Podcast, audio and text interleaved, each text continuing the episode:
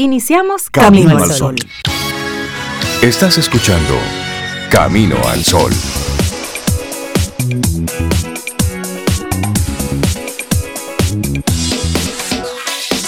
Buenos días, Cintia Ortiz, Sobeida Ramírez y a todos nuestros amigos y amigas Camino al Sol oyentes. Buenos días, ¿cómo están? Hola Rey, yo estoy muy bien, gracias. Espero que tú también, y Cintia y Laura Sofía, y bueno, todos nuestros Camino al Sol oyentes, ya con café en mano, brindando con nosotros este nuevo día. Y, este nuevo mes. Exactamente, ¿verdad? Este que nuevo es nuevo mes, también. Un bre un poquito más para acá, un bre de luces. 60 días faltan para terminar este año 2022. Ay, no yo, no, yo no lo cuento así, ¿no? No, pero para que tengas el dato. 45 días, para que sea 15 de diciembre. Porque ahí, ahí arranca la fiesta. Countdown. Que arranca la fiesta. Sí, el 15 de diciembre ya la gente mentalmente está en otra situación. Pero, tú puedes comenzarla ya. Sí, ya hay que comenzarla ya. En nuestro país, desde que arranca sin más sabor navideño arrancó la Navidad. Y, eso pasó hace ya, dos semanas. Ah, ya arrancó. Sin más sabor navideño. Ahorita empiezan en agosto, están como no, no, no, no, no. Ellos siempre inician a mediados de octubre hasta mediados de enero. Ya, y ahí, no, y está bien. Y está chévere. Eso cambia la temperatura. Yo para ya, noviembre Entra otoño y sin más sabor navideño. Y eso cambia la... sí, entramos en otra estación. Arrancamos así con, con buen ánimo, buena intención, buena actitud. Nuestro programa Camino al Sol es martes. Y como ya decíamos, estamos estrenando el mes número 11 de este 2022. ¿Y cuál es la propuesta de tema que tenemos para ti hoy? Andar por el camino sano. Sí, hombre. En todo el sentido de la palabra. Andar por el camino sano. Tú sabes lo que te hace bien. Tú sabes. No te hagas. Tú sabes lo que te conviene y lo que no.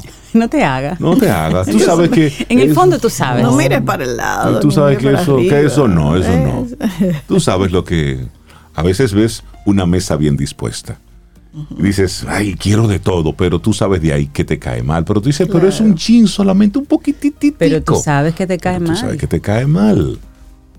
Entonces hoy queremos invitarte a que, a que andes por lo sano, a que hagas las cosas que tú sabes que te hacen bien. Y si es con gente, tú lo dices con comida, pero si es con otro ser humano, otra persona. Por supuesto. Tú sabes, con el quién te cae así. Tú sabes quién te cae bien, así que. No, y quién le hace bien a tu vida y quién no. Claro.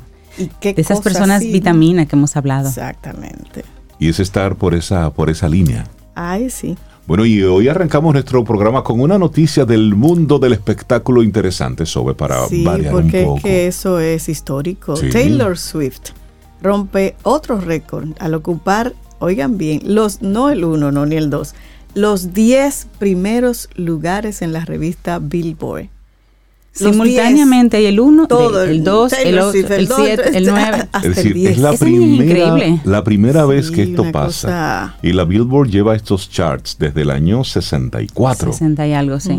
Y es la primera vez que ocurre esto en la historia de la música. Una carrera, la verdad, que lleva esa muchacha imparable y, tan joven con, estos logros, ¿qué le deparará el futuro?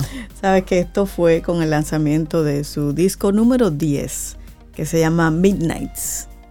Y ahí entonces se adueñó de la revista Billboard. Es la artista con más reproducciones en Spotify. Sí, sí, Solo la canción Anti-Hero tiene más de 110 millones de reproducciones. y nosotros tres no sabíamos que existía hasta ahorita.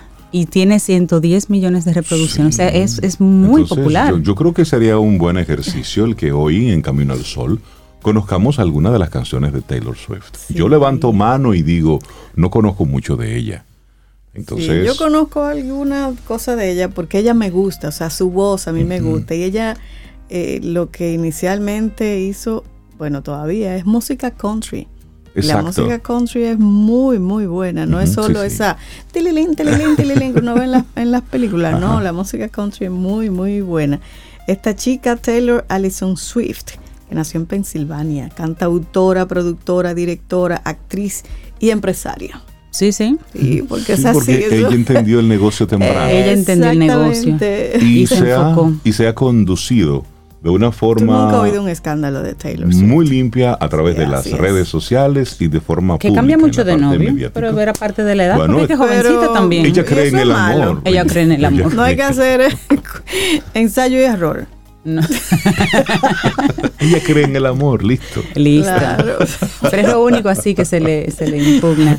Vamos a escucharla, así vamos a, vamos a aterrizarnos y además le bajamos con eso la edad promedio a Camino al Sol. Sí, hombre. Yo creo que sería bueno. bueno, pues vamos para allá. Y esta es la canción que mencioné ahorita, que más reproducciones tiene en Spotify. Y es la que está número uno ahora mismo en Billboard de su disco Midnight, Taylor Swift. Así iniciamos. Lindo día.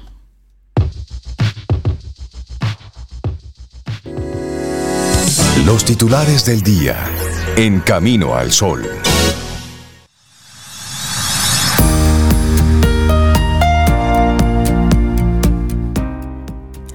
No pierdas tu tiempo con ira, arrepentimientos, preocupaciones y rencores. La vida es muy corta para ser infeliz. R.T. Bennett. Algunos de los titulares que recoge la prensa. Iniciamos con los congresistas de diversos partidos y posiciones con respecto al proyecto de ley del Código Penal. Muchos de ellos difieren sobre las aseveraciones externadas por Alfredo Pacheco, quien es el presidente de la Cámara de Diputados, en el sentido de que los diputados a favor y en contra del aborto coincidieron en boicotear la aprobación de la pieza, incluyendo el tema de la discriminación por orientación sexual. Al ofrecer una entrevista al periódico Diario Libre, el líder congresual se refirió a los diputados que portaban pañoletas azules y verdes. El diputado peledeísta Gustavo Sánchez rechazó los alegados presentados por Pacheco y acusó al partido oficial, el revolucionario moderno, de introducir nuevas modificaciones a ese proyecto de ley en el Pleno relativas al aborto, supuestamente a sabiendas de que no lograrían el apoyo. Argumentó que los pro vida o que portaban pañoletas azules tenían mayoría en la Cámara Baja y que en último momento, a través del diputado perremeísta Eugenio Cedeño, presentaron modificaciones que no lograron el respaldo. Aseguró que Cedeño contó con el consentimiento del vocero del bloque de diputados del PRM, Julito Fulcar. También afirmó que el PRM usó a la diputada peledeísta Isabel de la Cruz como conejillo de indias para que también presentara modificaciones a la pieza. El vocero del PRM sabía que no se aprobaría con esa premisa, precisó Sánchez quien favorece despenalizar el aborto. Es decir, que este tema vuelve y sigue siendo el tema ahí en el Código Penal, ahí en la Cámara de Diputados. Claro, y, esa noticia para comprender lo, que está sucediendo es que en el día de ayer, creo, eh, la noticia fue que Pacheco dijo que mucha gente no quiere el Código Penal para desecharlo y que se agarran de las tres causales. Exacto. Entonces, a partir de ahí es las respuestas de los congresistas en el, en el día de hoy. En otra información, también relacionada con leyes, analizan crear una ley para personas con autismo. Padres, tutores y representantes de varias organizaciones destacaron la importancia de fortalecer las políticas públicas para garantizar la atención, protección e inclusión de las personas con el trastorno del espectro autista TEA mientras algunos creen que no es necesario aprobar una nueva ley, sino de que exista voluntad política para enfrentar la problemática, otros sí la favorecen. Así lo expusieron participantes de las vistas públicas organizadas por la Comisión Bicameral que estudia el proyecto de ley y que busca regular las políticas públicas para garantizar la atención, protección e inclusión a las personas con esa condición. Esperanza Benítez, madre por elección de niño con autismo, cuestionó que los discantados sean muy desatendidos. Cree que más que una ley especial, lo que se necesita es voluntad política.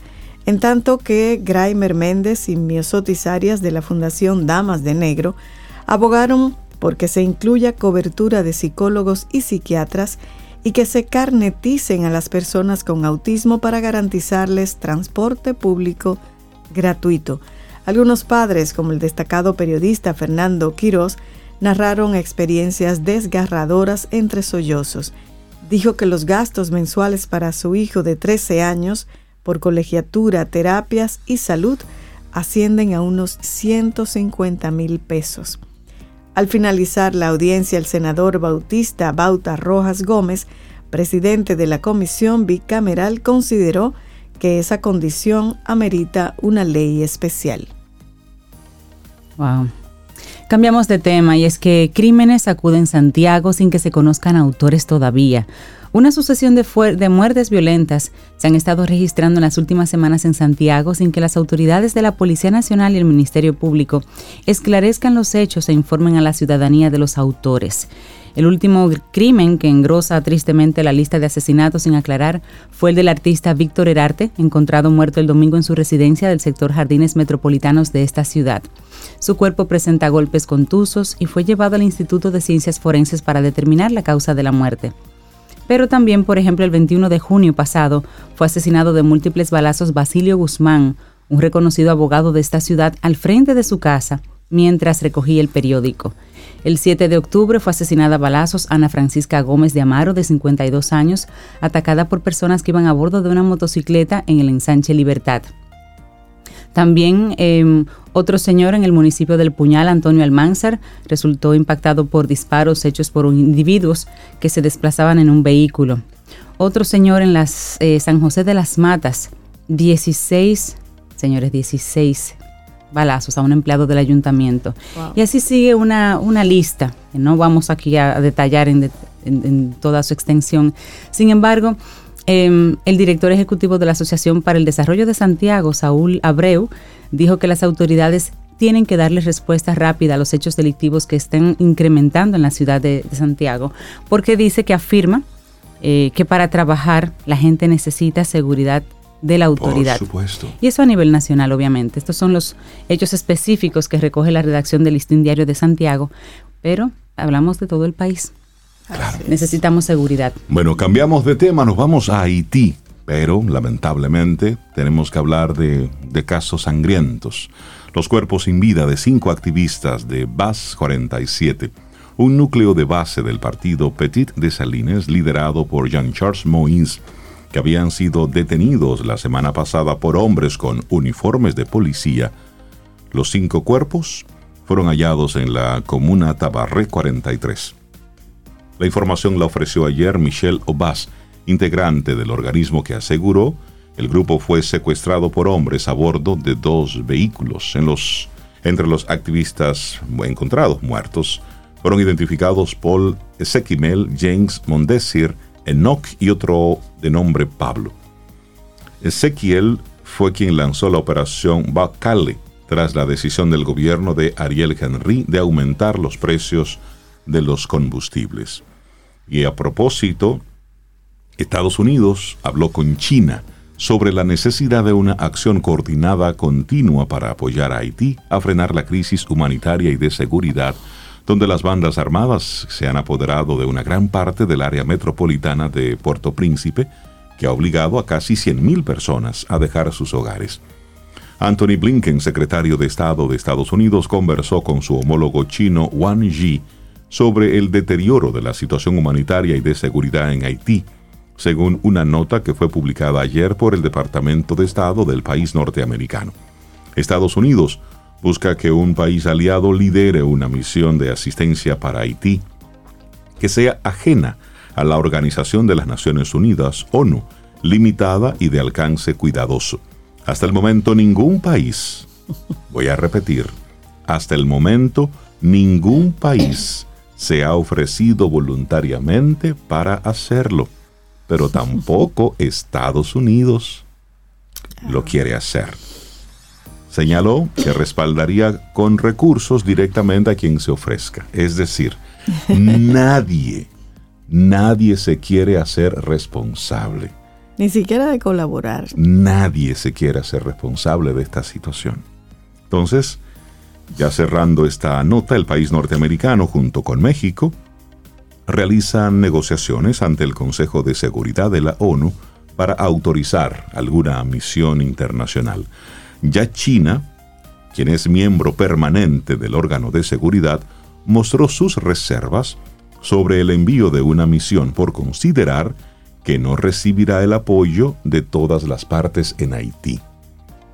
Entonces, este, este tema es sumamente complejo. Lo que no podemos nosotros olvidar es que están a nuestro lado. No, y que no podemos cargar. Por supuesto. No, y que cada día que pase no se va a simplificar, se va, a, seguir a seguir complicando el tema. Así es.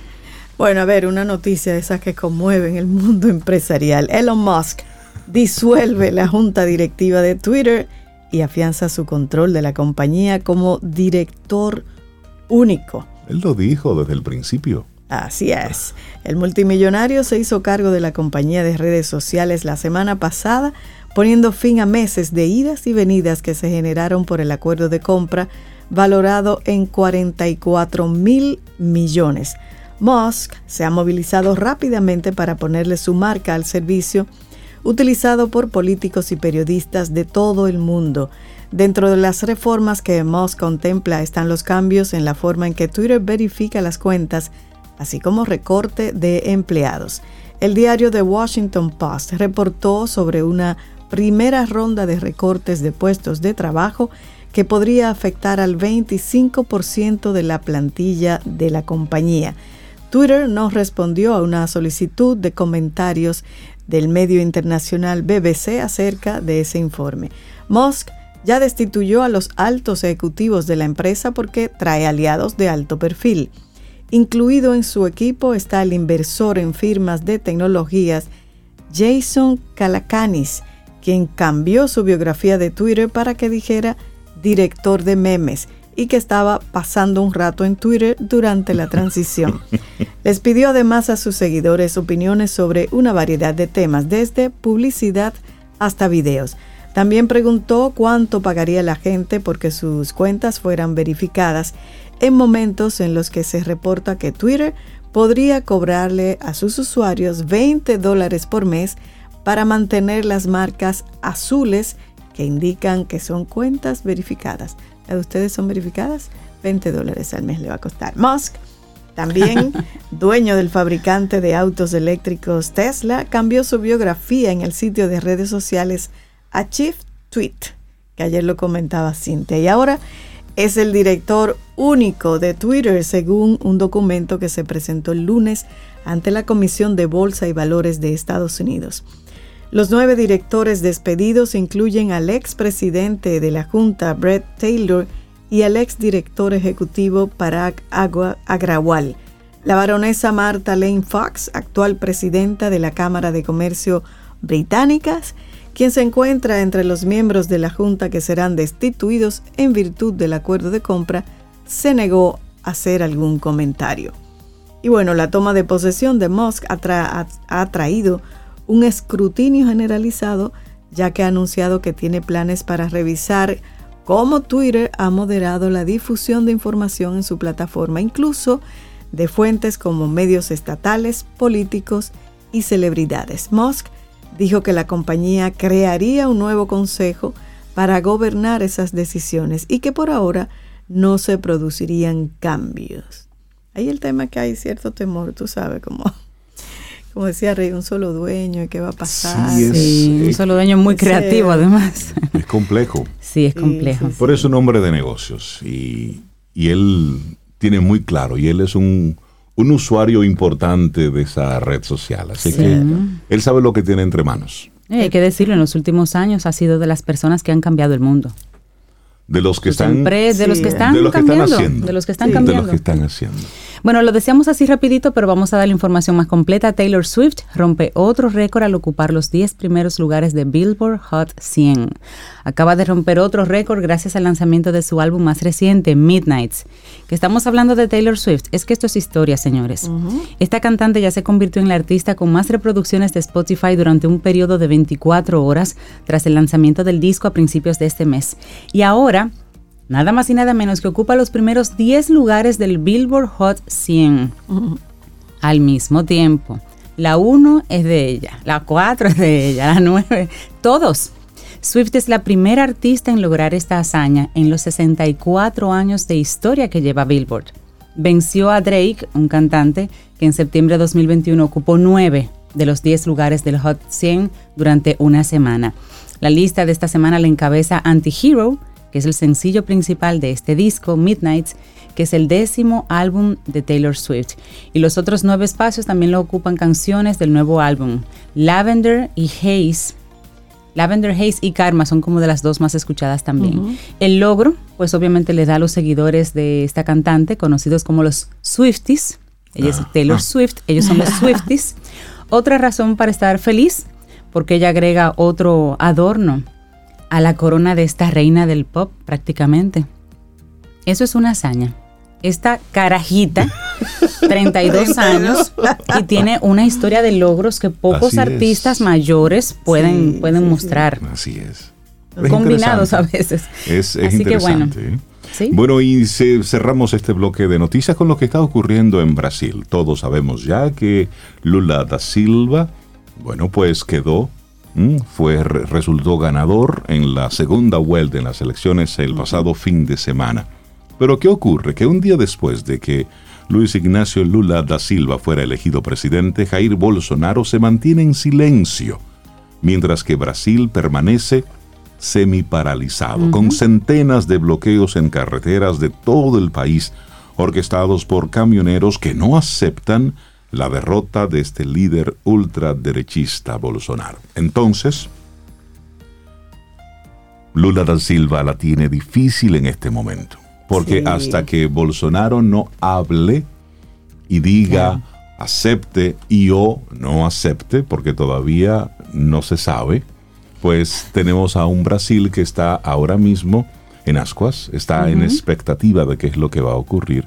Y realmente este periodo de gobierno para, para Lula no está fácil porque está, tiene un país totalmente polarizado. Claro. Él no ganó mucho a poquito. Fue 50-50. La mitad, de los brasileños votaron en contra. Que Lula va a ser presidente con la mitad del país teniendo otra preferencia. Exactamente, y con esa, esa otra mitad totalmente radicalizada que ese es el gran reto que tiene por delante, unir a un país. Sí, pero a, pesar de que Bolsonaro no ha dicho nada, no ha reconocido, ni ha dicho gané, perdí, fraude, como, sería aquí, eh, sus aliados sí han reconocido ya la victoria de, Lula y aliados en, diferentes instancias del, gobierno ya reconocieron. Sin embargo, sus partidarios, sus partidarios tienen en este momento muchas de las carreteras, de las vías importantes, ah, las, las tienen totalmente paralizadas. Hasta la noche de este lunes, según la Policía Federal,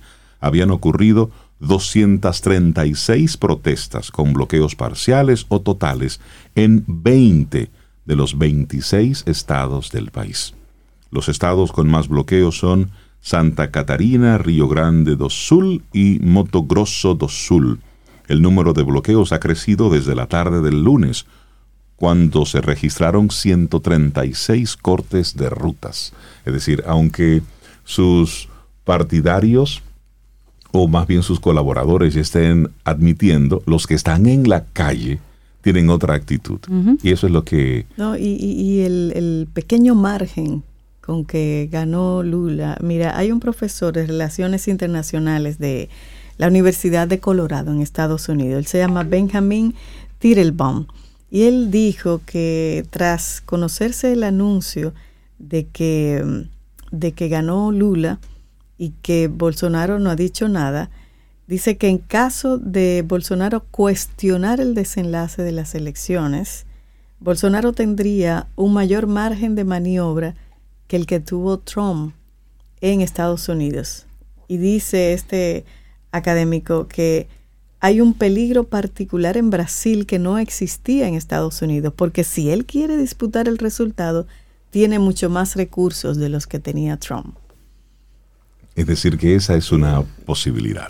Son las 7.33 minutos en la mañana de este martes. Estamos a primero de noviembre. Seguimos con música aquí en Camino al Sol. Sí, tú sabes que antes de, poner la música, quiero compartir dos comentarios de unos Camino al Sol oyentes. Uno que dice que soy padre de una jovencita de 17 años y escucho a Taylor Swift a diario. Mm. Creo que ese récord está más que justificado. La chica sabe su asunto. Ya soy un seguidor de Taylor Swift. Ay, qué bien. Qué bien. Gracias por decirlo. Sí, sí, sí. Y hay otro, bueno, lo voy a dejar para más tarde ahorita, que es muy bueno. Mientras tanto, seguimos con música. ¿Quieren a Taylor Swift? Por favor, sigamos en ese proceso educativo. Pues sí, bueno, pues esta es la, la que está como número dos en la revista Billboard. Estamos recordando que hoy Taylor Swift tiene los 10 primeros lugares consecutivos ahí en, en, la revista Billboard. Y ella también es, ha hecho sus pininos actuando como, como actriz. Quisiera ver porque salió en una serie de CSI y yo soy fan de CSI y me gustaría verla. Yo la vi en una peliculita y de lo más bien al principio yo decía, bueno, mira, si no lo pega como cantante, puede, sí, como actriz juvenil. Es que cuando usted es bueno, es bueno tiene Realmente. como persona, tú, tú eres bueno. Mire, ella tiene, oigan bien, estuvo nominada cuando salió en el 2008 para los Grammy de Nueva Artista, no lo ganó, pero tiene 8 Grammys, 11 em, Grammys, tiene un Emmy, 25 Billboard Music Awards, 30 American Music Awards, un premio Brit, 6 MTV Video Music Awards, 11 Country Music Association Awards, dos nominaciones al Globo de Oro. Más o menos eso. Solo 32 años. Sí, porque ella también es una gente que ayuda, es colaboradora. Michelle Obama le hizo un reconocimiento por sus aportes de colaboradora hacia las personas frágiles. Sí. es una persona Tiene lo suyo. Laboratorio Patria Rivas presenta En Camino al Sol, la reflexión del día.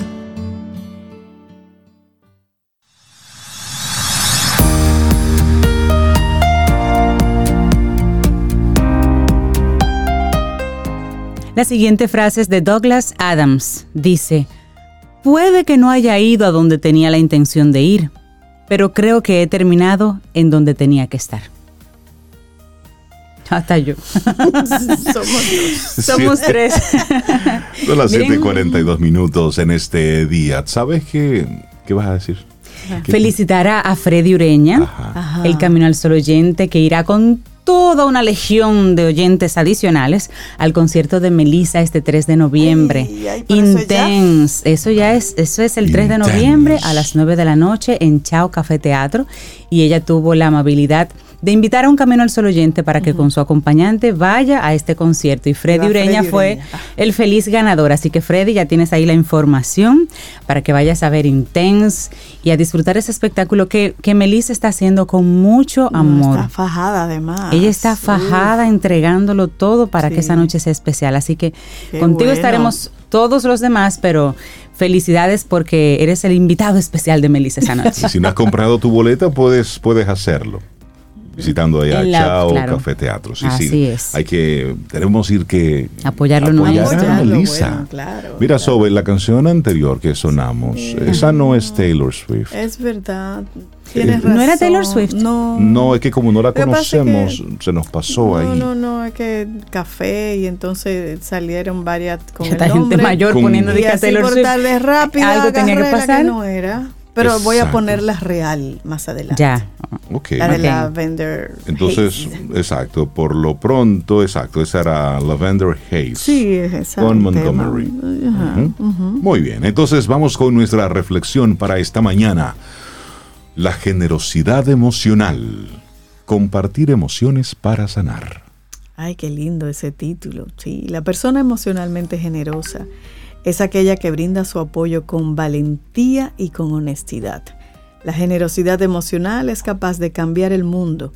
Es la voluntad auténtica y desinteresada por brindar apoyo, bienestar, positividad, cercanía y esperanza. En la actualidad, ser generoso es un acto casi revolucionario. Eso es así. Y aunque nos resulte llamativo, no es fácil llevar a cabo esta conducta. Si bien es cierto que todos conocemos sus beneficios y ensalzamos a la generosidad como una de las virtudes más encomiables, llevarla a cabo requiere esfuerzo. Nos hemos habituado a reforzar la idea de que si hacemos algo por alguien, éste debe devolvernos el favor en algún momento. Qué terrible. Y ahí es que está el problema. Lo más curioso de todo es que la generosidad ha sido decisiva en nuestra historia evolutiva. Ser emocionalmente disponible también revierte en el bienestar de la comunidad y esto es algo que deberíamos tener más presente. Una frase de Eric Fromm al respecto dice, no se trata de dar con el fin de recibir, consiste en ser capaces de dar, porque este acto es en sí mismo una dicha exquisita. Pero hablemos de qué es exactamente la generosidad emocional. ¿A qué nos referimos con esto?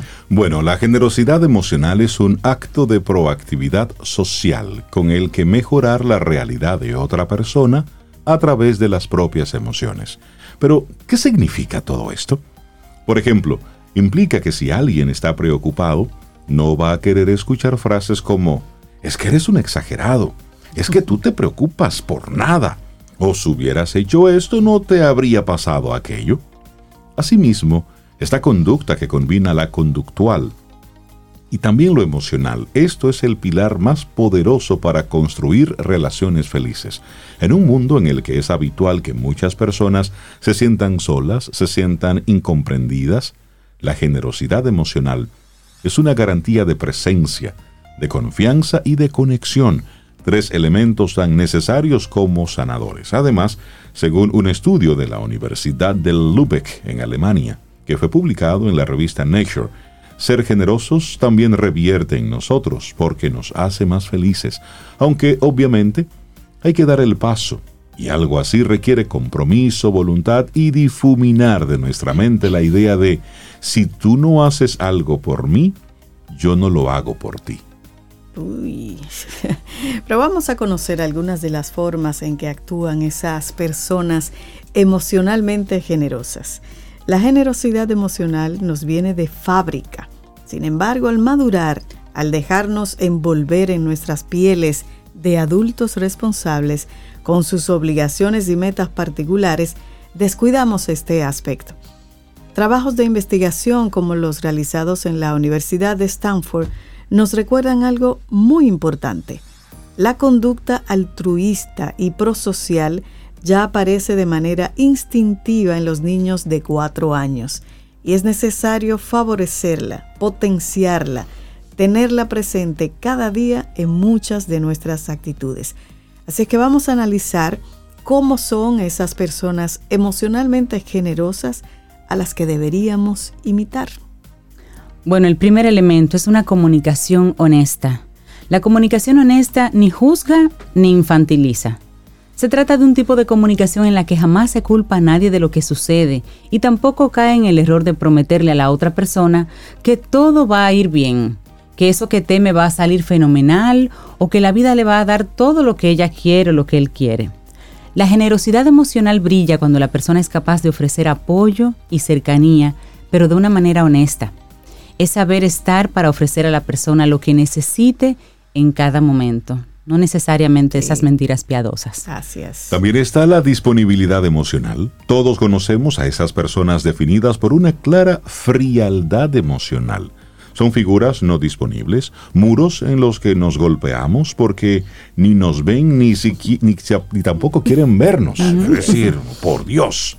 Entonces, este tipo de relaciones duelen y refuerzan ese sentimiento de soledad. Por ello, la generosidad emocional integra en su esencia esa apertura constante, el hecho de ser ese refugio cotidiano al que siempre se puede acudir. Qué bonito, ¿eh? Refugio cotidiano al que se puede acudir. Tú saber con quién puedes ir a, ¿eh? acurrucarte, a buscar esa palabra. Disponibilidad emocional.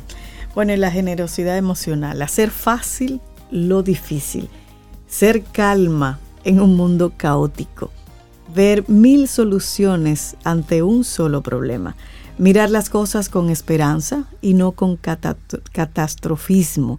La generosidad emocional facilita la convivencia porque transmite serenidad, transmite optimismo, resiliencia y humildad. En un mundo con excesiva prisa, muchas presiones y poco tiempo, son más valiosas que nunca las personalidades dotadas de esa generosidad emocional capaces de dejarlo todo un instante para estar con nosotros. Así es, y no esperar nada a cambio. El simple hecho de conferir bienestar ya las enriquece. y la piedra angular de la generosidad emocional integra este principio. No esperar nada a cambio más que el mero placer de hacer el bien. Mm. Simplemente, esa es la auténtica recompensa y no otra. Saber que aquello que se lleva a cabo mejora la vida de alguien y en consecuencia la de nosotros mismos. Lejos de instrumentalizar el altruismo, la bondad o el respeto al otro al esperar beneficio por ello, ser generosos nos hace libres, la generosidad nos libera de resentimiento al no esperar nada. Usted no espera nada, no tiene expectativa y deja de pensar en que alguien le debe algo. Nos convierte en seres más dignos y felices al traer bienestar a un mundo que espera lo mejor de cada individuo. La generosidad emocional, compartir emociones para sanar, un escrito maravilloso de la psicóloga Valeria Sabater y lo compartimos aquí hoy en Camino al Sol. Laboratorio Patria Rivas presentó En Camino al Sol, la reflexión del día. Ten un buen día, un buen despertar. Hola. Esto es Camino al Sol. Camino al Sol.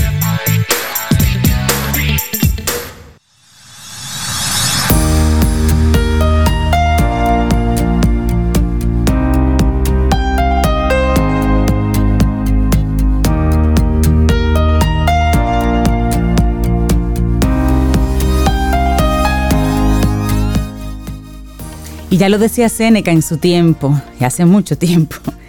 Lo principal no es cuánto tiempo, sino qué tan bien has vivido. Seguimos avanzando. Esto es Camino al Sol a través de estación 97.7 FM y caminoalsol.do. Te recuerdo que siempre tenemos vías para conectar. Tenemos un número de teléfono 849 785 1110. Ahí tenemos la aplicación de WhatsApp Puedes escribirnos, enviarnos tus mensajes, esas notitas que siempre recibimos con mucho agrado y por supuesto, las notas de voz sí, las escuchamos y te recuerdo que no es un grupo de WhatsApp, es una conversación directa entre tú, Camino al Sol Oyente y nosotros. Así es que puedes ahí escribirnos con mucha confianza. 849-785-1110. a propósito, a propósito, quiero compartirles dos mensajes de los varios que han estado enviando. Iré rescatando otros más.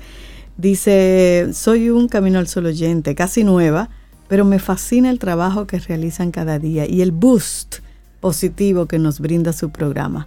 Mi parte favorita es la reflexión del día Ay, qué Entonces ella está pidiendo ser parte de la comunidad, por eso no tengo su nombre todavía, ya se lo pedí. Pues y otro de Rosa Reynoso. Este, Buenos días, dice. Escuchar el intro de Camino al Sol me genera una emoción, como cuando en un avión dicen pónganse los cinturones que vamos a comenzar.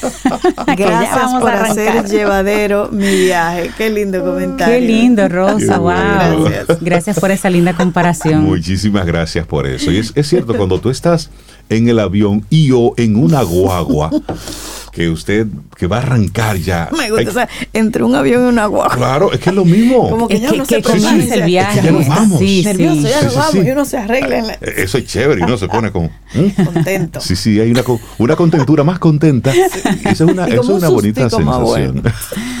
Así que muchísimas gracias por hacer esa comparación. Así bueno, y es momento para darle la bienvenida a nuestra primera colaboradora del día de hoy. Una mujer maravillosa con la que siempre tenemos una conversación tan llana. Ella tiene esa capacidad de traer temas un poco difíciles de la realidad, de la cotidianidad de mucha gente y llevarlo a un plano para que nos hagamos las preguntas correctas porque cuando se hacen las preguntas correctas, tenemos las respuestas para salir. Jessica Valdés psicóloga clínica, terapeuta de familia, de pareja y sexual. Y ella siempre con un tema, uy, signos de que estás en una relación disfuncional. Pero es que Jessica lo trae para que salgas de ahí. Jessica, buenos días, bienvenida a Camino al Sol. ¿Cómo estás? Bien, y me encanta la actitud que tú le, le pones a cada tema porque es real. Claro. Justamente esa es tu intención con ese tema, que tú puedas ver si tu relación es disfuncional o que si te das cuenta que tu relación no cumple con estas características, puedas celebrarlo y decir que yo estoy en una relación funcional. Fíjense que uso el término disfuncional, porque en las relaciones siempre tenemos que hablar de funcional, en el sentido funciona o no funciona, no de normal o anormal, porque lo que es normal para ti puede que no lo sea para mí. Es si esa relación en la que tú estás te funciona y es sana para ti. Entonces, muchas veces creemos que porque estamos en una relación, la relación es funcional y eso no es cierto. Hay muchas personas que están en relaciones disfuncionales llegando a creer que pues ya entré ahí y no puedo salir de ahí. Y siempre podemos salir porque somos responsables de nuestras decisiones de vida. Y a veces una relación de pareja empieza de una forma y se encamina en otra. A veces a mejor, a veces a peor. ¿Por qué? Porque los seres humanos cambiamos nos transformamos, la vida cambia, las circunstancias. Entonces, el primer signo de que una relación puede ser disfuncional es que en algún momento alguno de los dos se quiera salir de la relación, pero si me quiero salir, me da una sensación de miedo en el cuerpo, hasta físico. Personas que dicen, yo quisiera dejarlo o dejarla, pero tú te imaginas, yo me muero, yo no puedo, y empieza un miedo que hace que tú te quedes, porque importante, en toda relación de pareja llega un momento que uno dice, cualquiera deja esto, eso no la hace disfuncional. Lo que hace disfuncional es, ¿por qué te quedas? Porque muchas veces me pasa por la cabeza, cualquiera deja esto y uno mismo dice, y es fácil, yo no quiero, yo no quiero, yo quiero seguir aquí. Ahora, eso es amor. En las relaciones disfuncionales tú no te quedas por amor, tú te quedas por miedo. Por miedo a no poder solo o sola, por miedo a que me vaya peor. Entonces, cuando tú estás en una relación y te estás quedando por miedo, por el qué dirán, esa excusa de por mis hijos, ahí hay algo que no está bien, porque la relación esencial es estar por amor, para amar a alguien, para construir algo. Otro signo disfuncional es una relación donde hay ira, donde hay desprecio. Muchas veces escuchamos a las personas cuando hablan uno del otro con mucha rabia, con mucho resentimiento, que saca mucho ese pasado, esa herida no sana, no resuelta, que por cualquier cosa se disparan. Entonces muchas veces tú dices, pero ¿y qué pasa aquí? Que el ambiente está tan cargado dos personas que cuando están juntas no pueden una con la otra, porque se sacan lo peor de sí mismos. Eso habla de una relación disfuncional, un signo. Rara vez se comunican, pero sin embargo, cuando quieren resolver un problema lo tienen con sexo. Me imagino que muchas veces ustedes han podido oír, no, nosotros no hablamos, pero no dejamos de tener relaciones. Eso es como un bálsamo para no dejar, pero eso no quiere decir que las cosas estén bien. No se utilizan las relaciones sexuales para tapar cosas, es todo lo contrario, nos comunicamos, hablamos, aclaramos y el sexo es parte de, pero no como un recurso para arreglarlos. Para hacer las paces. Que no, se está, exacto, para hacer esa famosa paz, estamos en paz, y lo hablaron, no, pero tuvimos sexo. ¿Quién te dice a ti que eso es sano y funcional para una relación? cuando todo en la, relación de pareja gira en torno a la necesidad de un miembro. Ustedes han escuchado mucho, siempre se hace lo que ella diga o lo que él diga, nunca hacemos lo que yo quiero, porque imagínate, él es el que manda, ella es la que manda. Cuando en una relación de pareja tú sientes que no hay un equilibrio, que tú no estás recibiendo de la misma manera que tú estás dando, o que el centro de la relación no tiene un solo miembro de la pareja, ahí hay algo que no está bien. Y junto con eso hay otro signo. Los límites se violan, no se respetan. Porque también en una relación de pareja lo que yo debo saber es que yo te debo de dar y tú me debas de dar. Pero cuando eso no sucede, yo me estoy anulando a mí mismo y le estoy dando prioridad a otro, olvidándome de mí. Y eso habla también de relaciones que son disfuncionales. Una relación disfuncional, sin duda, es donde hay crítica constante, donde tú pones en vergüenza al otro, donde tú lo humillas, lo degradas. Ustedes han podido ver muchas ocasiones, tristemente, en nuestro país, hablo del nuestro porque es el que conozco más de cerca, de tú estar en un grupo en una cena y el marido de la mujer hacer uso y burla de algo que pasa, ah, porque fulano, y tú ves que tú dices, ay Dios mío, qué vergüenza ajena me da esto, ah, no, eso no le importa, pero tú estás humillando a esa persona públicamente, tú lo estás dejando en vergüenza y o muchas veces que tú dices, pero cada vez que habla de la pareja, lo que está atacando y criticándola, que tú no tienes nada bueno que decir, ¿qué, qué necesidad hay? Muchas veces eso ocurre cuando tengo muchas cosas guardadas, o el diablo de ese resentimiento, de ese pasivo agresivo, de por aquí que te voy a donde te duele, voy a sacar a lo que nadie sabe de ti, o cuando vivimos criticando a esa pareja con la familia, que muchas veces la gente te dice, ¿y para qué tú estás con él? ¿Para qué sigues con ella?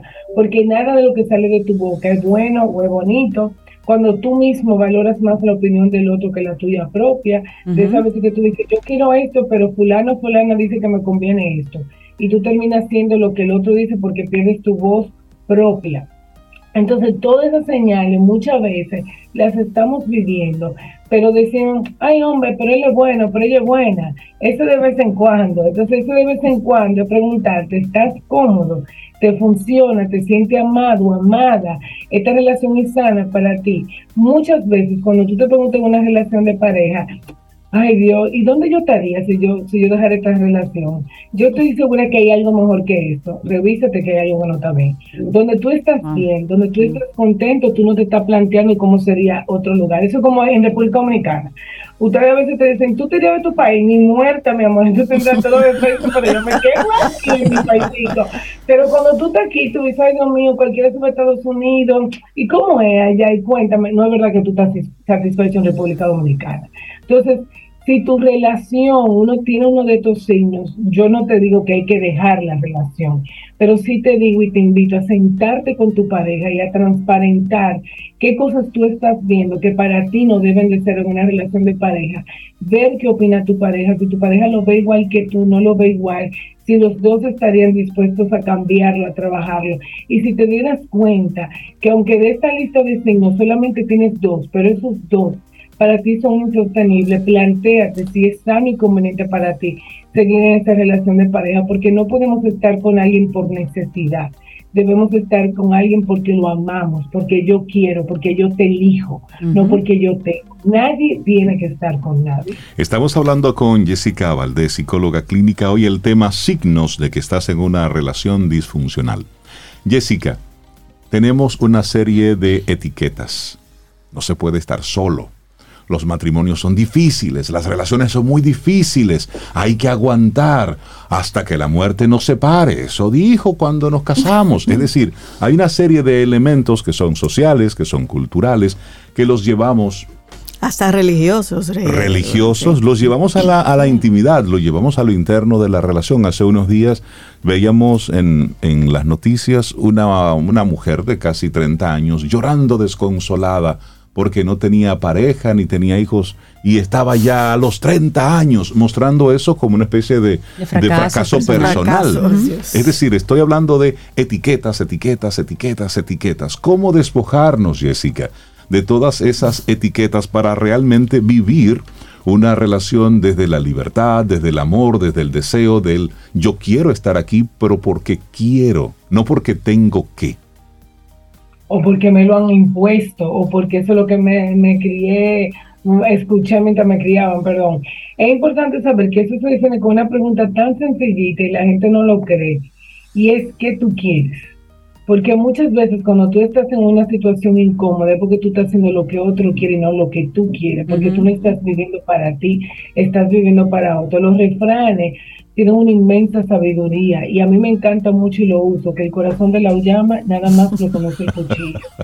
Muchas veces la gente te dice, sal de ahí, quédate de ahí, pero la única o el único que sabe lo que está viviendo eres tú. Y lo que tú toleras, no necesariamente yo lo tengo que tolerar. Entonces, Trata de preguntarte a ti, ¿yo qué quiero? Y si yo quiero otra cosa, ¿qué yo estoy haciendo para conseguirlo? Porque, por ejemplo, ese testimonio de esa señora de 30 años en soltería, ay, que yo soltera un fracaso, que es real que se vive así, pero yo le preguntaría, ¿y qué tú has hecho para cambiar esa realidad? ¿Tú te has acomodado a esa realidad y te has quedado ahí? ¿O ya te da miedo enfrentar o conocer otra cosa? Porque no tenemos que estar en un lugar. Y a veces tú estás soltero y no es malo, depende de la actitud con la que tú lo vivas.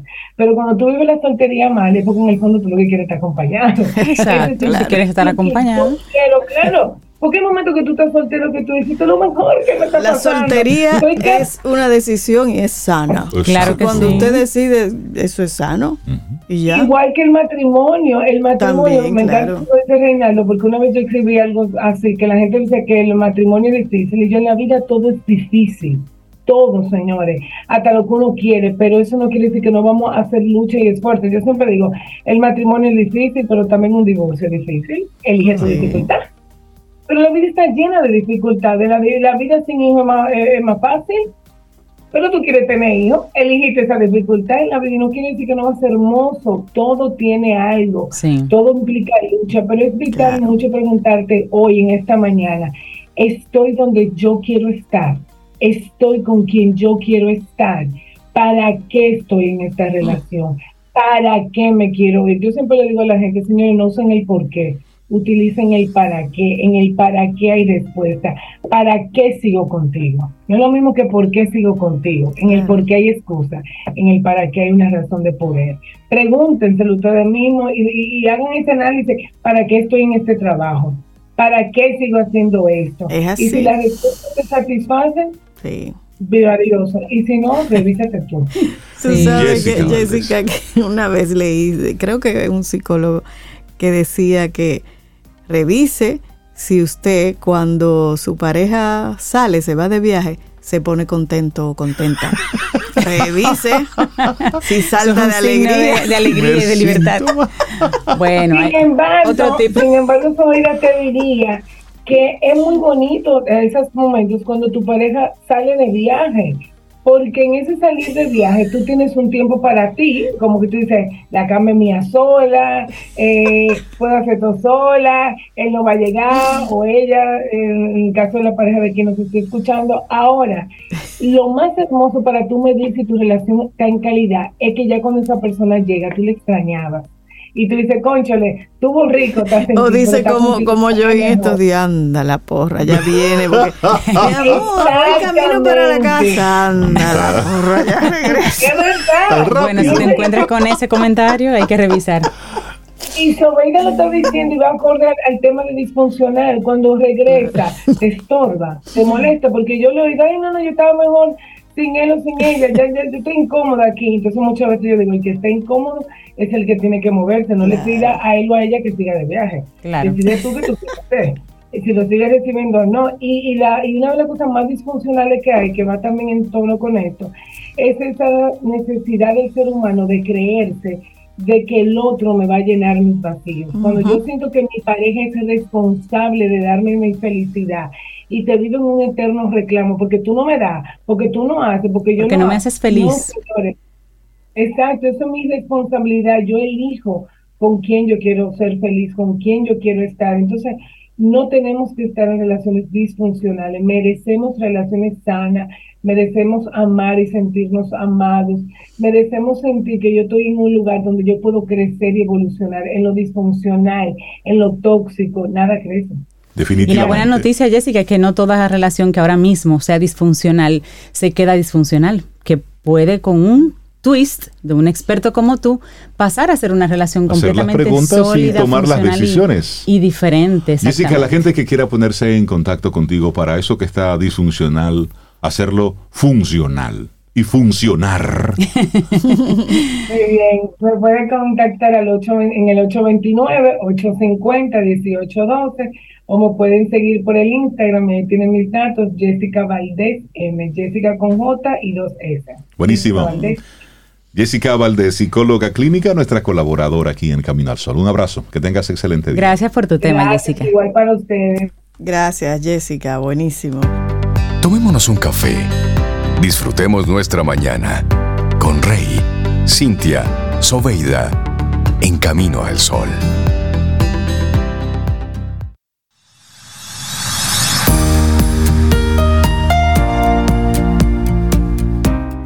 Hay grandeza en el saber. Hay poder en el conocimiento y por eso nos encanta mucho este segmento que hacemos en conjunto con nuestros buenos amigos de Seguro Sura República Dominicana, que se llama Quien Pregunta Aprende con Escuela Sura. Ahí siempre tenemos un tema con enseñanzas actuales sobre riesgos, tendencias, seguros y siempre de la mano de amigos expertos. La cita es la próxima semana, así que no te la pierdas. Quien Pregunta Aprende con Escuela Sura.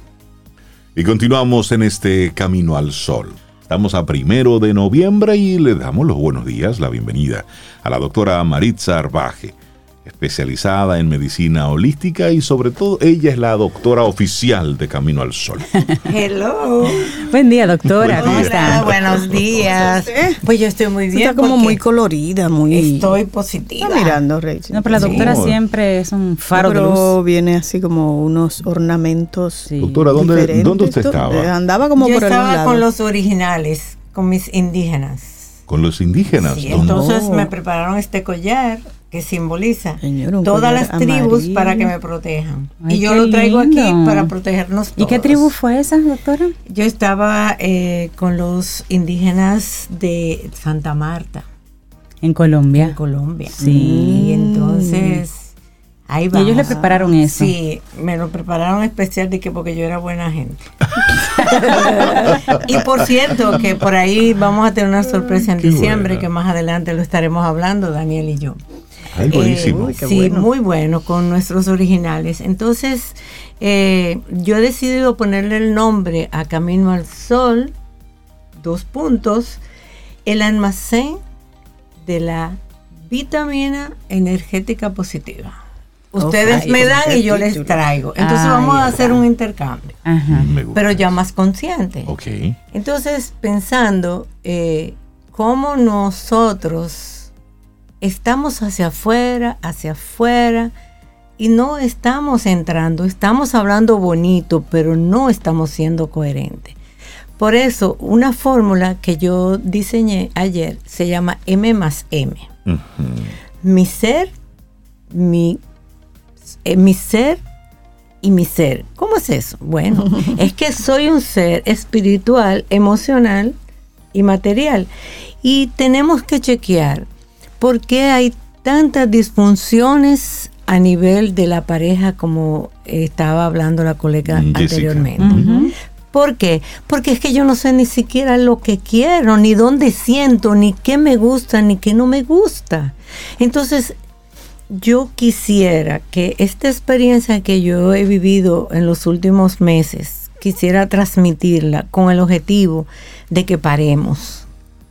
Yo no puedo resolver si el chino va a disparar o no va a disparar. Yo no sé qué se va a resolver allá afuera, que si hay invasión. ¿Cuál es la invasión? La invasión peor que tenemos somos nosotros mismos. ¿Por qué? Porque nosotros no estamos reconociendo con humildad aquellas cualidades buenas que tengo. Porque querramos o no, somos energía, somos espíritu, somos alma, como quisiéramos llamarlo, dependiendo de la filosofía. Pero al final es, cuando me pasen la agenda, cuando me vaya de este planeta, a mí me van a decir, ¿qué creciste? ¿Qué aprendiste? ¿Qué ayudaste? ¿Cómo lo hiciste? Porque muy bien la reflexión de la mañana. O sea, ¿por qué no puedo ser proactivo? No te conozco, pero si tú tienes una necesidad, porque yo no te puedo ayudar. Es más que valores, es emociones espirituales que le hemos dejado a un lado porque no somos capaces de reconocerlo dentro de nosotros. Entonces, siempre pongo, por ejemplo, voy a la funeraria, no tengo que hablar con nadie, simplemente el hecho de estar ahí ya hay una señal de que te estoy acompañando. Entonces, la compañía más importante. Lo que más tenemos que hacer en este momento es introspección y ser lo más responsable de la narrativa interior que tenemos, tenemos que hacer.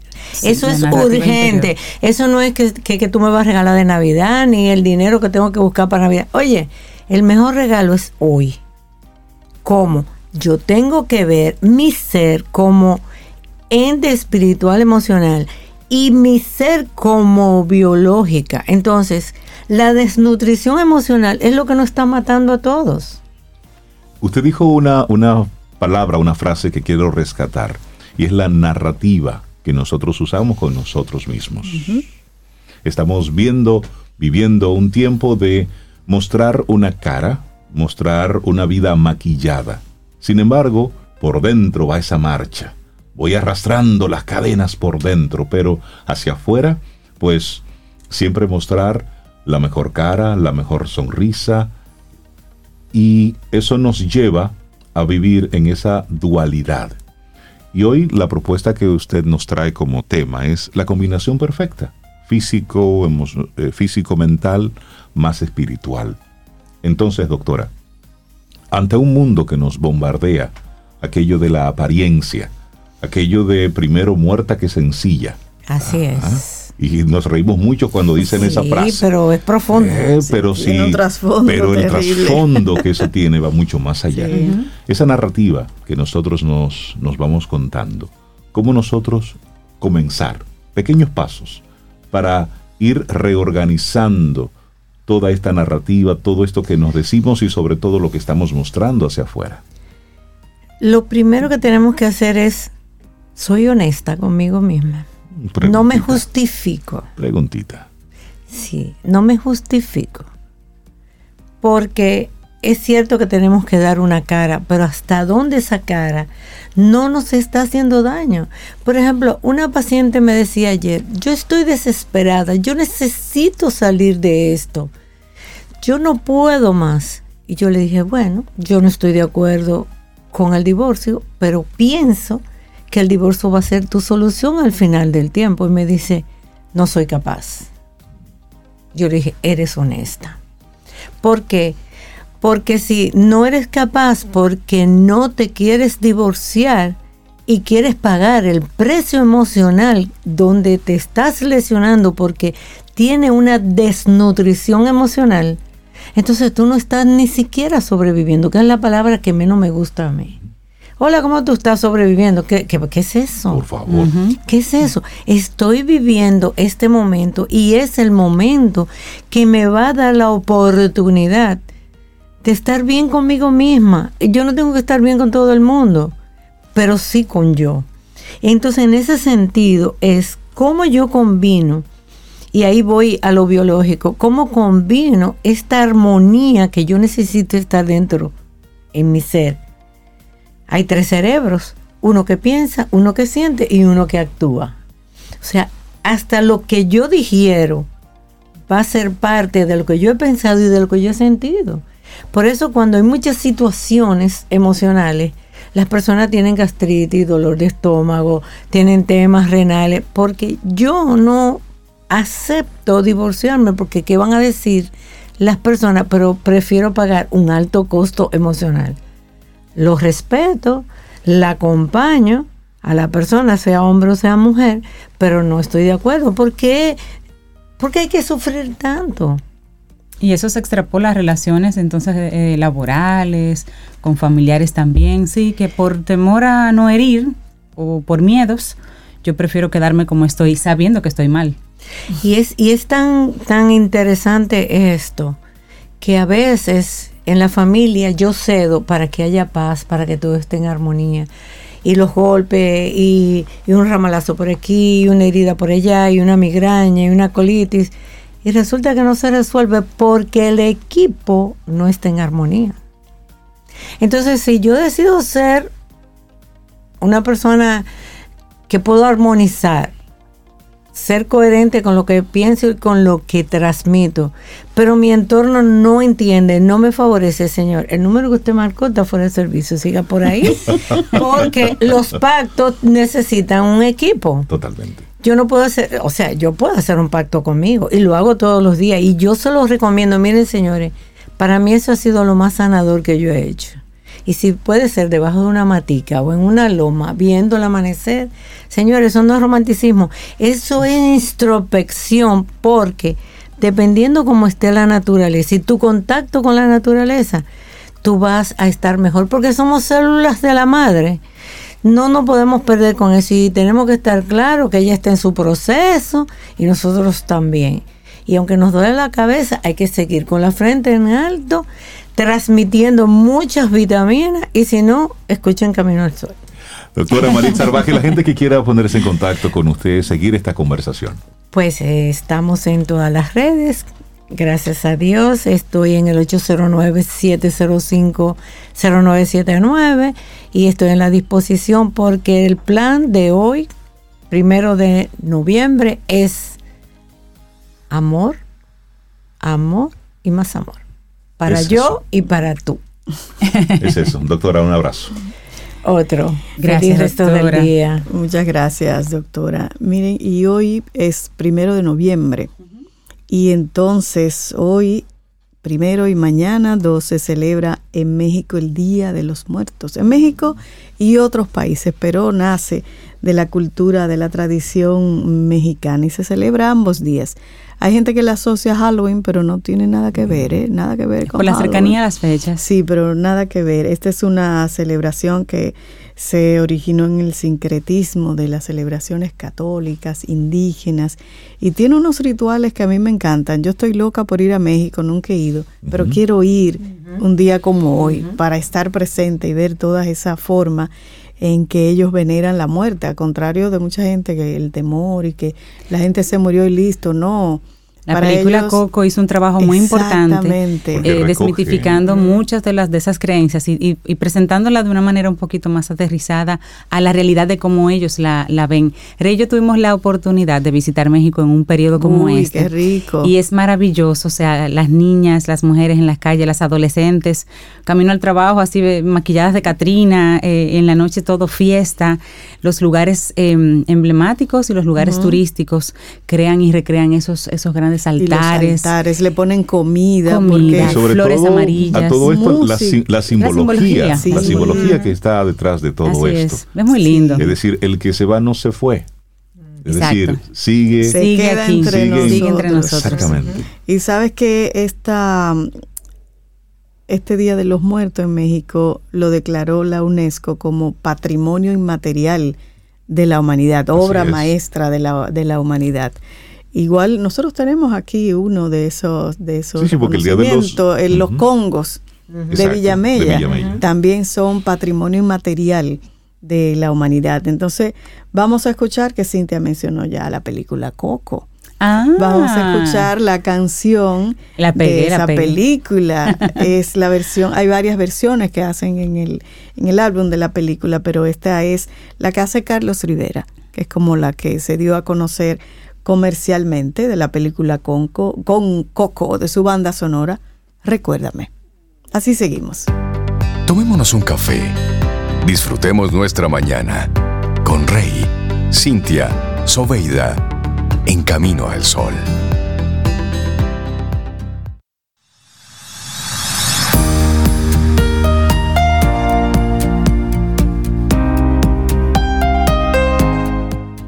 Nuestra siguiente frase es de Jane Hardy y dice, la vida puede ser muy ruidosa, también puede ser agotadora.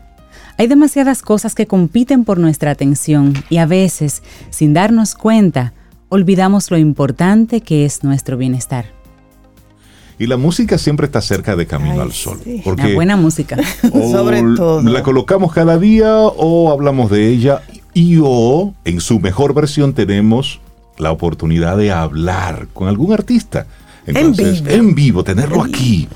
Entonces nosotros estamos muy contentos de recibir en vivo, físicamente, por primera vez en Camino al Sol, a Alaima González. Ella ha estado con nosotros en otras conversaciones de forma virtual, pero hoy la tenemos aquí en cabina. Alaima González es primera flauta de la Orquesta Sinfónica Nacional de nuestra Sinfónica y también es la directora de flautístico. Y cada vez que hablamos con ella es que hay algún proyecto por ahí en mente. Así que, Alaima, buenos días y bienvenida de nuevo a Camino al Sol. Gracias, gracias por recibirme hoy en Camino al Sol. O sea que si tú dices Alaima González, eh, muchos se quedan así, ¿quién? Pero si tú dices Alaima Flute. Alaima Flute. artístico. Buenísimo. Qué rico tenerte aquí en cabina, Alaima. Ya hemos conversado, como decía Rey, en tiempos de pandemia sobre actividades, pero no teníamos la oportunidad de verte cara a cara. Así que un gusto y bienvenida por acá. Gracias. Hablemos de Barroco entre las piedras. Mm. Ay, piedra, flauta, eso tiene que sonar. Bellísimo. Vamos a dejar que Alaima nos cuente. ¿Qué, ¿Qué, proyecto es este? Bueno, Barroco entre las piedras es un sueño acariciado que yo tenía guardado hace muchos, muchos años. Y Mm, pudo ver la luz este año, en el mes de febrero. es un proyecto muy lindo porque involucra a nuestra bellísima zona colonial. Es em, unir la música barroca con los espacios más bellos de nuestra zona colonial. para que el público tenga una experiencia sonora y visual porque tenemos uno de los lugares más lindos, yo pienso, de toda Latinoamérica, que son los espacios, por ejemplo, de las iglesias que tenemos en Latinoamérica. Y entonces, bueno, pues eh, pude comenzar este proyecto con un flautista eh, portugués radicado en Viena. Él es eh, graduado de la Escuela de Reina Sofía y flautista solista de la Chamber BD Orquesta de Europa es un flautista muy joven, Francisco Barbosa, que está haciendo una carrera muy, muy importante en Europa, y se unió a este proyecto. Y entonces, bueno, pues en nuestro primer eh, concierto fue en el mes de febrero y ahora volvemos con Barroco entre las Piedras, el segundo concierto que va a ser el próximo miércoles 16 de noviembre. Mm. El primer concierto fue en el convento de los dominicos. Uy, bellísimo. Ahora va a ser en la iglesia, en el convento, la iglesia del convento de Regina Angelorum. más bonito. Más bonito. y tiene aire. Pequeño detalle. Parece que sufriste en el anterior. Bueno, yo pensé que ese muchacho se me iba a desmayar. que es el 16 de noviembre, a las 7.30 en la Regina Angelorum. ¿Cómo se ponen de acuerdo ustedes para las piezas que van a tocar? Em, ¿Cómo se da esa, esa, negociación, digamos? bueno, es un programa, primero, la música barroca es muy difícil y esta, este segundo concierto tiene algo eh, novedoso. El primer concierto lo hicimos a dos flautas. O sea, un programa totalmente a dos flautas nada más en el convento de los dominicos fue precioso. Eh, ahora en este concierto tenemos invitados además a tres jóvenes flautistas dominicanos graduados graduados de mi clase, sí, debo decirlo. Tres jóvenes talentosos dominicanos, ellos son Oliver Villanueva, Melanie Rodríguez y Nicole Rodríguez, que van a estar también en escena con nosotros. Entonces, este programa, bueno, totalmente de música barroca. Vamos a tener dúos, tríos, cuartetos. Em, Francisco me insistió, Barbosa me dijo, Laima, vamos, vamos, no solamente vamos a tocar nosotros, yo pienso que ya hay mucho talento en la República Dominicana ya, ya hecho, así que vamos, vamos a tocar más flautistas, no solamente, exactamente, no solamente nosotros, y también está colaborando con nosotros hace un año también un compositor radicado, cubano radicado en Nueva York, hace como 30 años, que aunque su carrera es eh, más en el jazz, pero ha visto el proyecto de flautístico. Él es flautista académico, pero es pianista de jazz, muy importante. Oriente López. Claro. Fue el director de, de, Afrocuba. No sé si, bueno, ustedes son más. ok. Entonces, él se interesó muchísimo en el proyecto y nos hizo ahora para este concierto, vamos a estrenar un, un arreglo que nos hizo de Badinerí que es uno de los movimientos que tiene la suite de, de Bach para flauta y orquesta. Eso lo vamos a estrenar. Tiene un twist jazzístico. Uy. Así que y también fuera, fuera de, la música barroca, pero lo queremos hacer como quiera, también tenemos algo de Mozart que queremos también hacer dentro del programa. Eso sería lo único que sería fuera de, la música barroca, pero, pero vale la pena también claro, Claro, claro. Y por supuesto vamos a cerrar con algo latino, porque somos caribeños y siempre hay que darle, sí, sí, hay que, hay que cerrar siempre con algo de nosotros. Escuchar algo latino en la Regina Angelorum debe ser interesantísimo. Uy, nada más por eso. Bueno, aparte de ti, pero quiero darme ese momento. No, y con el portugués, tú sabes que lo voy Va a estar interesante. Entonces, recordando que esto será el miércoles 16 de noviembre a las 7.30 en la iglesia Regina Angelorum para recordar. Eso está en la calle Sánchez, número 157, ahí en la zona colonial. Sí, y es importante también eh, recordar que vayan a la página del flautístico NP porque a través de la página es que se están vendiendo las boletas que tienen un mm. costo de 1.200 pesos o 20 dólares vía PayPal. Que vayan a la página del flautístico NP en Instagram para que puedan adquirir la boleta. Qué bueno. Eh, tú, has mencionado, y antes de, despedirte quería como ese, ese conocer, has mencionado flautístico varias veces y dice los estudiantes graduados por mí. ¿Qué es ese proyecto flautístico y, clases que imparte? Como bueno, la gente que te esté oyendo que dice, ay, me gusta la flauta, voy para allá. Bueno, los estudiantes graduados son graduados, yo soy profesora del conservatorio hace 27 años. Estos graduados son graduados míos del, conservatorio. Ahora, el proyecto flautístico, si es mi proyecto, donde hemos impulsado, o sea, una serie de conciertos, de traer flautistas, invitados, eh, de conectar, por ejemplo, flautistas eh, locales eh, que puedan eh, conectarse con, por ejemplo, con otras universidades o con festivales fuera de aquí del país. Una conexión que tú haces. Exacto, yo hago una conexión con, otros lugares del mundo, con otros flautistas. Sí, para que vayamos expandiendo, Me gusta. Alaima González, muchísimas gracias por, por venir, invitarnos a a este barroco entre las piedras en su segunda versión en este 2022. Sí, sí señor. Sí, y, y Alaima sugiere un, tema que me gustaría que ella misma como dijera un poquito, es la fantasía número 3 de Telemann. Y la interpreta Emmanuel. Emmanuel Paut, que es uno de los flautistas más importantes que tenemos eh, en el mundo. Él es el flautista solista de la Filarmónica de Berlín.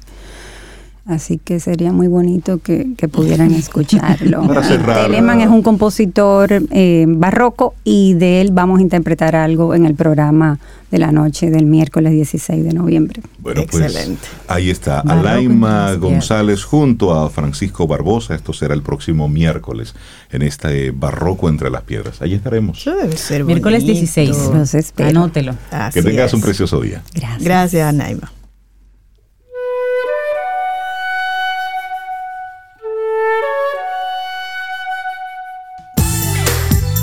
Día, un buen despertar. Hola. Esto es Camino al Sol. Camino al Sol.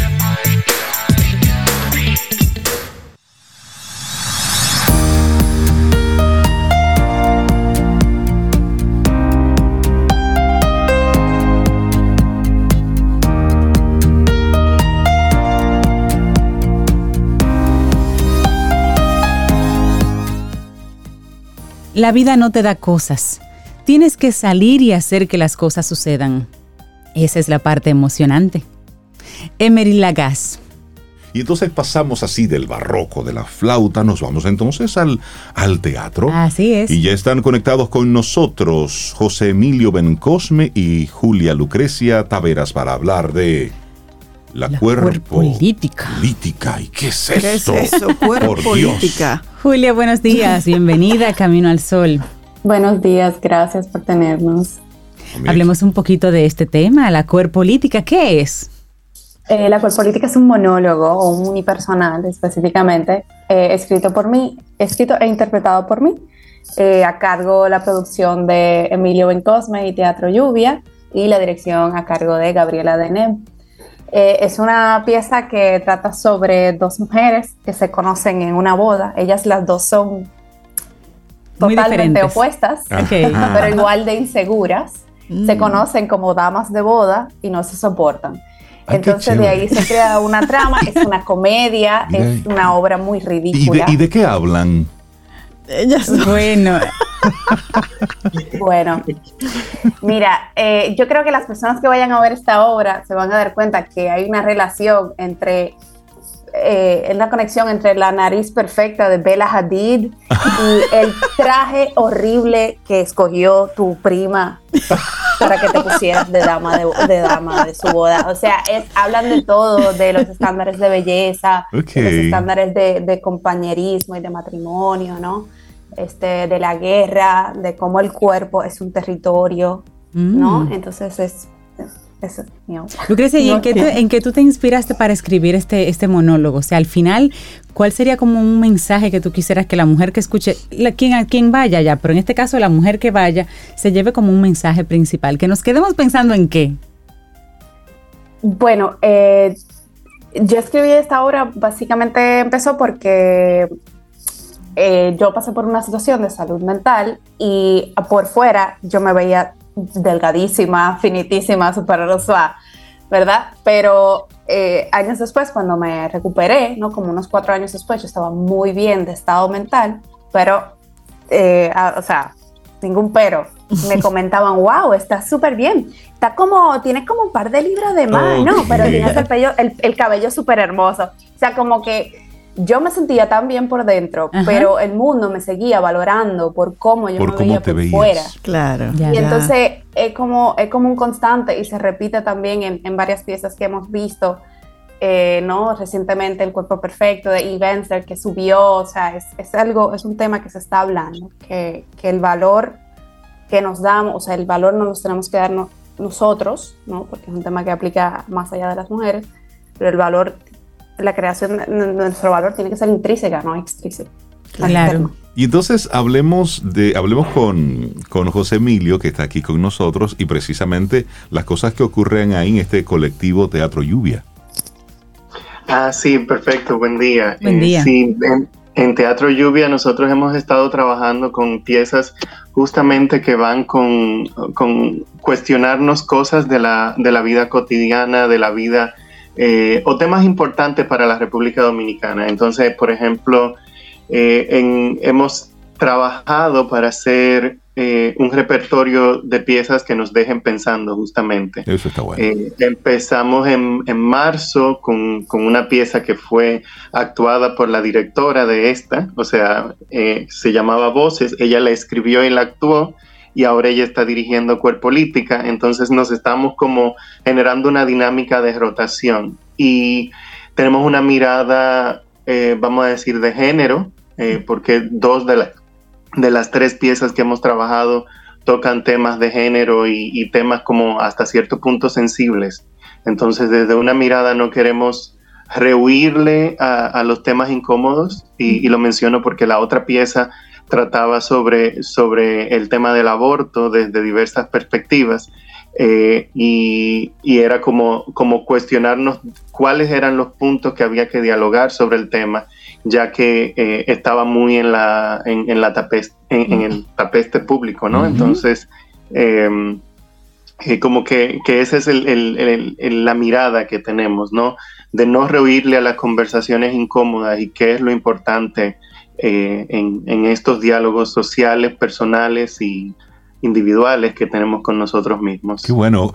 Julia, en, esa misma línea, tú la escribiste y vas a estar ah, interpretándola, pero una cosa es sentarte, lápiz y papel, escribir una obra y otra cosa es la puesta en escena. ¿Qué ha ocurrido en esos momentos de ensayo cuando estás llevando del dicho al hecho? ¿Cómo ha sido el reto de... Su propio escrito. Exacto, de resistirte a cambiar una línea, cambiar un enfoque. ¿Cómo verse? ¿Qué licencias te mm. has permitido? ¿Qué licencias creativas te has permitido en el montaje, durante ese montaje? Qué buena pregunta. Eh, precisamente eso fue algo que, que consideramos, o sea, la obra para contextualizar, la empecé con la idea en el 2020 y entregué el primer borrador a principios de, de este año revisé varias veces y principio, final de agosto, principio de septiembre, dije, bueno, aquí es, nos vamos con esta. Sí, si hay algún error gramatical, una omisión, pues obviamente la podemos arreglar, o sea, ¿verdad? Pero, pero tuve una conversación muy productiva también con el maestro Manuel Chapuzó, que me dijo, Mata a la autora. Coge un día, coge un día y hazle un funeral a la dramaturga. Y yo, ¿sabes qué? Emilio, en tal día, ya la autora murió, en paz descanse. Y, y entonces, ahora el reto después de ese día, que se me hace difícil, incluso ayer yo le decía a la directora como, ¿no quieres quitar esa línea? pero qué, buen, qué, buen, consejo te dio Chapuzo. O sea, como, pero... Eh, la labor de montaje verdaderamente ha sido como ver el texto y justificar el texto, en justificar lo que estoy haciendo y comprometerme con la acción y verdaderamente eh, usarlo como, o sea, minarlo, por así por decirlo de una manera. Claro. Me gusta que la idea como del colectivo Teatro Lluvia, y ahí vuelvo otra vez a preguntarle a Emilio, es como un teatro para hacerte preguntas sobre la vida, sobre la universalidad, para, para que el ser humano se revise un poquito. Y, nos menciona aquí un monólogo que él escribió que se llama Origami, por ejemplo, que es una persona, eh, bueno, cuéntanos tú mismo de qué va Origami. ah, sí, Origami trató, eh, es una pieza que trata, narra la historia de un hombre que se queda solo en el día de su cumpleaños y a partir de eso, en una, un poco como en el flujo de pensamiento, empieza a hacer conexiones que parten de, que, que, se mueven desde lo individual hasta lo global, ¿no? O sea, eh, eh, tiene varias etapas, la etapa del individuo, de la familia, de lo social, eh, en el entorno del país y luego de lo global. Entonces, cómo todo eso incide en la persona para luego volver a, a lo micro. Entonces, es una pieza que era difícil, no era tan, tan puntual decirlo como, como Julia, decir de qué va, porque como es un flujo de pensamiento y, refleja la memoria, eh, la memoria no es lineal, entonces la pieza no es lineal, entonces las ideas no son lineales y era como, como este hablar del todo, de lo particular a lo global. Eh, y, fue, fue un ejercicio también muy, muy interesante y, era, aplicaba lo mismo eh, que dice Julia. había un punto en que ya el autor tenía que morir porque hasta ese punto, o todas las piezas que hemos montado este año, quien la actúa la escribe. Entonces eso ha sido también una dinámica que hemos tenido. Eh, partir de qué es lo que quiero decir como persona, escribir mi texto y luego defenderlo. Y es un, es un gran reto y me, me, parece interesante lo que están haciendo desde ese colectivo. Entonces vamos a recordar que el 11, 12 y 13 de noviembre a las 8 de la noche, esto será en la sala La Dramática en el Palacio de Bellas Artes, ¿cierto? Sí. La gente que quiera adquirir las boletas, ponerse en contacto con ustedes, ¿cómo puede hacerlo? Pueden adquirir sus boletas directamente en tix.do, aprovechando que hay preventa hasta el viernes. O si tienen algún problema con la plataforma o cualquier pregunta, estamos en Instagram como Teatro Lluvia RD. La Cuerpolítica, esto será 11, 12 y 13 de noviembre y bueno, darle las gracias a Julia Lucrecia Taveras y a José Emilio Bencosme ambos involucrados en todo esto. Muchísimas gracias, éxitos. Gracias, Me gusta esto, teatro, el arte para ponerte a pensar, para que usted se siente ahí. Para cuestionar del ser. Y le des cera. Eso es bueno. Muchísimas gracias, que tengan un excelente día. Gracias, chicos. Y esperamos que hayas disfrutado del contenido del día de hoy. Recuerda nuestras vías para mantenernos en contacto. Hola arroba caminoalsol.do. Visita nuestra web y amplía más de nuestro contenido. Caminoalsol.do. Hasta una próxima edición. Y pásala bien.